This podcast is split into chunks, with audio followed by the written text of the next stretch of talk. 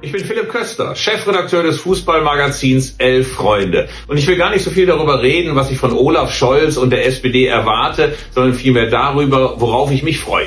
Ich freue mich nämlich darauf, dass Mieten bald wieder bezahlbarer sind, dass es einen menschenwürdigen Mindestlohn gibt, dass Klimaschutz nicht nur dann eine Rolle spielt, wenn es der Wirtschaft in den Kram passt. Ich freue mich auf Olaf Scholz als Bundeskanzler, aber vor allem freue ich mich darauf, dass am Wahlabend Friedrich Merz mit verkniffener Miene im öffentlich-rechtlichen Rundfunk den Wahlsieg der SPD kommentieren muss.